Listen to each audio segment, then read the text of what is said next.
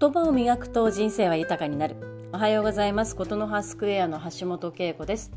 毎週月曜日の朝は声の定期便。2月13日月曜日の朝です。喋り始めて今。花粉ですかね。ちょっと声が朝はなかなか出にくいですね。今朝の静岡は雨模様でまあ、走らず家でのんびりしてるということもあって。なかなか声が出ないですね。はい。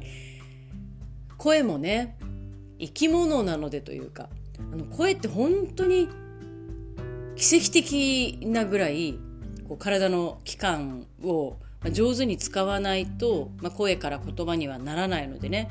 あのちょっとどこかが調子が悪いといい声いつもの声がね出ないんですよね。はい、ちょちょっと鼻声だなって今喋りながら思ってますけれどもこのままお付き合いください。寒い日があったりねあの昨日おとといは静岡は春の陽気かというぐらいでちょっとね体調崩されてる方も多いようですねあのお互い気をつけたいものです、えー、今日はですね珍しく私が落ち込んだ話というのを月曜日朝から落ち込みかって言うんですけど。ちょっと昨日ですね。あおあのけこれこれは珍しく珍しく自分があーなんかこううまくいってないなっていうことにぶち当たりましてですね。ちょっとこう弱気な気持ちというか自分のなんだろう、こう、できてないところ、ネガティブに襲われそうになったんですね。まあいいや、襲われたんですね。非常にこう、ネガティブな気持ちになりました。で、ネガティブな気持ちって皆さんどう対応してますか？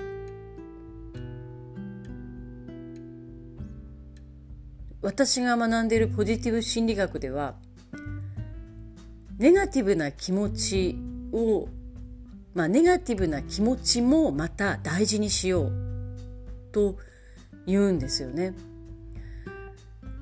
このネガティブな気持ちを感じられなければポジティブな気持ちも感じられないですしネガティブであるということは決して悪いことではなくてそれは、まあ、人間が生き残るために必要なリスク管理であったり自分がチャレンジすることが大きくてそれに向かう怖さであったりいろいろなものが隠れているのでそれをこう見て見ないふりをするのではなくて、まあ、正しく見て正しく対応しようというようなことを、まあ、学んだんですよね。まあ、学んでいるのでそこはわかるんですけどもやっぱり落ち込みますよね。あの具体的にはあんまりこう恥ずかしくて、えー、お伝えできないんですけれども自分のネガティブな部分を見た時、まあ、落ち込みます。ね。でもそれを受け止めて前に進むしかないんだなということを自分に言い聞かせながら朝を迎えました。いや、ちゃんと寝ましたけどね。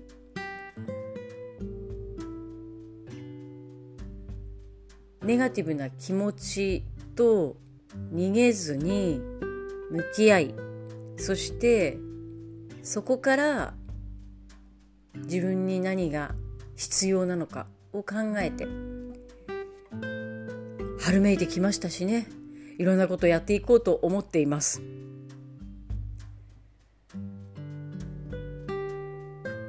誕生日が近いこともあるのかもしれないですね。なんかこの生まれ変わろうとしてですね、いろいろと行ったり来たりをしているのかもしれません。